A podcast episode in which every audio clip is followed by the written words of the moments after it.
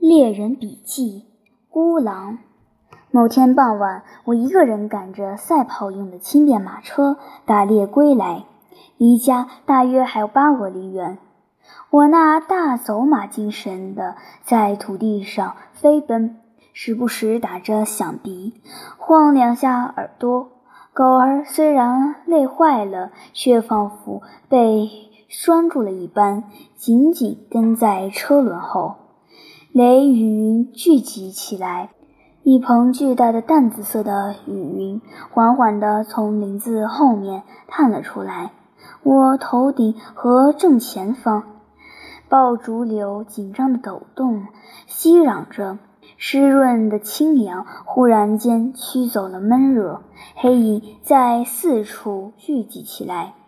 我对着马儿甩了甩缰绳，赶着车进入一条沟子，穿过长满柳丛的干涸的小溪，上了一个小坡，进了树林。路的两旁是茂密的针树丛，黑暗已经笼罩下来。我行进得很艰难，马车在百年老橡树和椴树伸出地面的坚硬的树根上颠簸，不停碾过一条条沿着道路方向延伸的浅沟。那是先前的车辙，马车被牵绊着。强风忽然卷袭上空，树枝一阵骚动，硕大的雨点砸了下来，敲打着枝叶。闪电划过，雷雨开扬，雨水汇成小溪。我每走几步，便停了下来。马儿陷进泥里，周围黑的几乎伸手不见五指。我好不容易停到了一片宽阔的树丛边，我蒙住脸，颇有点沮丧，只好耐心地等待着雨停。突然，一道闪电间，路中央现出一个高大的身影。我仔细地朝那个方向看了看，那身影仿佛是从马车旁的地里钻出来一样。来人是谁？一个洪亮的声音问道。你自己又是谁？我是这儿的守林员。我报了自己的姓名。啊，我知道您的，您这是往家赶吗？回家？不过这不遇上雷雨了。是呀，这雷雨。声音回答道。一道白色的闪电将守林员从上到下照了个透亮，短促的雷声随之炸响，暴雨加倍的倾泻下来。一时半会儿停不了了，守林员接着说：“有什么办法呢？我看还是请到我家去避一避吧。”他时断时续地说：“那我就从命了。您请上车吧。”他走到马跟前，牵住龙头，将他拉起走。我们上路了。我们抓住马车的垫子，它颠簸的像大海中的一叶扁舟，叫上了猎犬。可怜的马儿举步维艰，在泥泞里一路打滑，磕磕绊绊。守林员在车辕前面走着，摇摇晃晃，宛若幽灵。我们走了挺久，终于守林员停了下来。老爷，我们已经到了。”他说道，语气安详。栅栏门响了一声，几只看家的小奶狗叫了起来。我抬起头，借着闪电的光亮，看见眼前是一座不大的木屋，屋子坐落于一片开阔的院子里。院子周围由篱笆圈起，一扇窗子里闪着微弱的亮光。守林员将马儿牵到前廊跟前，敲了敲门。这就来，就来！一个纤弱的声音传来，接着响起一阵光脚的小跑声。门锁响了一下，出现一个十二岁左右的小姑娘。他穿着一件肥大的衬衫，腰上系着布条，手里提着灯笼，给老爷照下亮。守林员对他说：“我这就把您的马牵到棚子里去。”小姑娘打量了我几眼，便转身进屋了。我跟着她走了进去。守林员家只有一间屋子，被熏得黑黢黢的，屋顶很低，空荡荡的，既没有板床，也没有间隔。一件旧皮袄挂在墙上，窗子上放着一把单管猎枪，角落里则堆着各种破烂。炉子旁放着两只巨大的陶罐，桌上燃着一个小火把，微弱的光芒忧伤地摇曳着。屋子中间挂着一张摇床，一端拴在一根长杆上。姑娘吹灭了灯笼，坐在旁边的一把小凳子上，右手推着摇床，左手调着火把。我私下里看了一下，心里一阵发紧。大半夜到一个汉子家里，真是让人郁闷呐。摇床的娃娃呼吸沉重而急促。你就一个人在这儿？我问小姑娘。一个人，她模模糊糊地答道：“你是守林员的女儿。”守林员女儿，她轻声说。门吱呀地响了一声，只见守林员低下头跨了进来。他把灯笼提起来，走到桌子旁，点亮了照明灯。“你不习惯火把吧？”他问道，甩了甩满头全发。我将他打量了一番，这么英俊挺拔的人真是少见。他个头高大、宽肩，身材结实，打湿了麻布衬衫下，肌肉绷紧凸起，茂密的黑胡须将他那冷峻坚毅的脸盖住了一半。又浓又宽的眉毛下，一双不大的棕色眼睛坦然望着人。他微微用手叉腰，站在了我跟前。我对他表示感谢，询问了他的姓名。我叫福马，他回答，外号孤狼。哦，你就是孤狼。我带着双倍的好奇，再次将他打量了一番。从叶尔莫莱和其他人那里，我经常听到有关守林员孤狼的种种传闻。周围的汉子都对他敬畏有加。按照他们的话说，世上还没有过如此尽职尽责的人。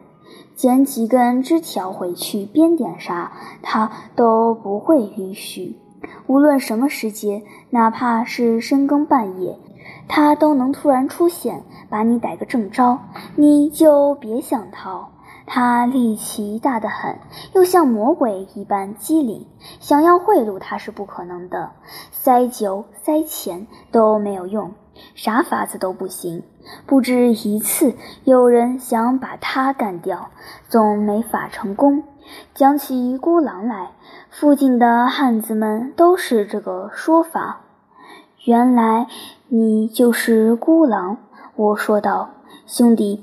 我可是久闻你的大名，据说你谁都不会放过，我不会履行职责罢了。”他阴沉地说，“总不能白吃主子家的粮食。”他从腰间拔出斧头，往地上一跪，弹起点火把用的柴火来。“你家没有女主人吗？”我问他。“没有。”他答道，用力挥着斧头：“死去了吗？”“没有。”“是的，死掉了。”说完，他便转过身去。我沉默了。他抬眼看了看我，跟个城里的人跑了。他狠狠地笑着说：“小姑娘弯下身去，原来是娃娃醒了，哭闹起来。”小姑娘走到摇床前。拿去喂喂他，孤狼说：“把一只脏乎乎的奶瓶塞到他手里，把孩子扔下。”他低声补充道，指了指娃娃。他走到门边停下，转过身来：“老爷，他说，想必您是瞧不上我这儿的面包的。可我除了面包，我不饿。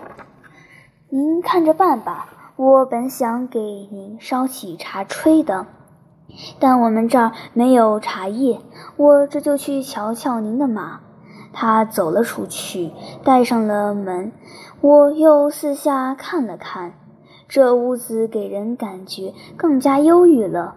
陈旧的烟火味苦苦地冲击着我的呼吸。小姑娘坐在原地未动。也没抬眼，只偶尔推一推摇床，胆怯地拉一下往下滑的衬衫，荡着光溜溜的脚，一动不动。你叫什么名字？乌丽塔。她答道，忧伤的小脸更加低垂了。守灵员回来了，在椅子上坐下。雷雨快消停了。他沉默了一小会儿，说道。如果需要的话，我可以把您带出林子。我站起身来，孤狼抄起猎枪，查看了一下火药池。这是做啥？我问道。林子里有人捣鬼，公狗顶子那边有人在砍树。他对着满眼狐疑的我说道：“在这儿能听到是什么的？在院子里能听到。”我们一起走了出来，雨已经停了。远远的天边仍有大片的乌云堆积，间歇闪出长长的电光。不过，我们的头上已经隐隐出现墨蓝色的天空，星星穿过稀稀拉拉、迅速流动的云丝，眨着眼睛，被暴雨浇透，扰动的树木。渐渐在黑暗中现出轮廓。我们侧耳倾听，守林员摘下帽子，低下头看看，看看。他忽然说道，伸着手，选了这么个晚上。我呢，除了树叶的沙沙声，什么也没听见。孤狼把马儿从棚子下牵了出来。要不我呀，他说道，就放过他们得了。要不我跟你一起去吧？行吧，他回答，把马儿往前引了引。我们很快把他们逮住，然后我就送您出林子。走吧，我们出发了。孤狼在前，我跟他身后。上帝知道他是怎么认路的，但他即使偶尔停下来，也是为了分辨。斧头的声音，看，他咬着牙说道：“你听见了没有？听到了吧？在哪儿呀？”孤狼耸耸肩：“我们下到了一条沟里，风暂时停住了。”有规律的敲击声终于传入了我的耳朵里。孤狼看了我一眼，摇了摇头。我们沿着湿乎乎的蕨草和荨麻继续走着，沉闷的敲击声持续扩散着。砍倒了，孤狼嘟囔着。天空愈发晴朗了，林子里略微亮了一些。我们从沟里爬了出来。您在这儿等一下，守林员悄声说。将猎枪举过头顶，钻进了树丛里。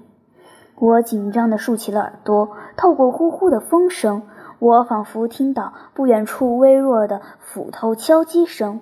斧头小心地击打着树枝，车轮滚滚，马儿在嘶鸣。往哪儿跑？站住！突然，孤狼钢铁般的声音响起。另外一个声音，兔子一般哀叫起来。较量开始了。撒谎，撒谎！孤狼喘着气，不断重复着：“你逃不掉。”我赶紧往声音传来的方向冲了过去。磕磕绊绊，到了争斗现场。只见守林员跪在被伐倒的树木旁，用斧子逗着偷，把他的双手用粗布条绞在背后。我走上前去，孤狼站起身，把那家伙也拎了起来。这是一个浑身湿透、衣衫褴褛的汉子。长长的胡子乱作一团，一匹老马，半个身子盖着粗席，套着车站在一旁。守林员一言不发，那家伙也沉默着，只是不停晃着头。把他放了吧，我对孤狼耳语道：“我来偿付这棵树的钱。”孤狼左手抓着马儿的面颊。右手拽着偷儿的腰，给我转过身来。贼子，他厉声道：“别把斧头给忘了。”那汉子嘟囔着：“可别把它浪费了。”守林员说着，把斧头拾了起来。我们动身了。我走在最后，蒙蒙细雨，转眼又变成了好雨，倾泻下来。我好不容易到了木屋。孤狼把那匹马儿留在院中，把那汉子带进了屋。他替他松了松粗布条，叫他坐在角落里。小姑娘本来已在炉边睡着了，这会儿带着满脸惊疑瞧着我们。我在椅子上坐下，这会儿又下起来了。守林员说：“得等一等。”您要不要躺下歇歇？谢谢。我看不如把他关到储藏室里。他指了指那汉子，继续说道：“门闸在那儿，就让他待在这儿吧，不要碰他。”我打断孤狼，那汉子怯怯地看了我两眼。我暗自下决心，无论如何也要把这个可怜的家伙解救出来。灯光下，我看到一张醉醺醺、布满皱纹的脸，翘起黄眉毛，不安的双眼，瘦弱的四肢。小姑娘躺倒在了孤狼脚边的地上，又睡去了。她坐在桌边，用手托着脑袋。蝈蝈在哪个角落里叫着，雨击打着房顶，顺着窗户往下流。我们都沉默了。福马库兹米奇，那汉子突然扯着低沉的破嗓子说：“喂，福马库兹米奇，你做啥？放了我吧！”孤狼没理他。放了我吧！我实在是因为饥寒交迫。放了我吧！我可是知道你们。守林员阴沉的反驳道：“你们这个镇子都这德性。”全是贼，放了我吧！那汉子重复道：“管家，我们都过不下去了，放了我。过不下去，那也不能偷盗。放过我吧，福马库兹米奇，别害我呀！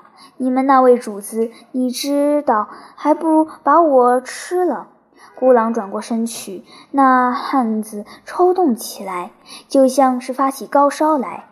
他晃着头，呼吸困难。放了我！他绝望地重复着：“求求你，放了我吧！我会付钱，真的，真的是因为没饭吃，孩子们饿得直叫。你自己知道的，不容易呀。那你也不能偷偷摸摸。那马儿。”汉子接着问道：“可以把他，就剩他了，放了我。”都说了不行，我也不能做主的，会找我麻烦的。对你不能太客气，放了我吧，迫不得已呀。福马库兹米奇，迫不得已，放了我吧。我可知道你们，放了我，跟你有啥可耻的？你老实坐着。否则你是知道的，没看见我这儿有地主老爷歇着吗？可怜的家伙垂下头去。孤狼打了个哈欠，趴在了桌上。雨依旧不停。我等着看事情的结果。那汉子忽然直起身，双眼发亮，脸色泛红。喏，你索性把我吞了，噎死你！他说道。眯起双眼，嘴角下垂。你这个该诅咒的害人精，你就喝我这基督徒的血吧，喝吧。守灵员转过身来，跟你说话呢。你个吸血鬼，你你这是喝醉了，所以骂起人来了？守灵员问道。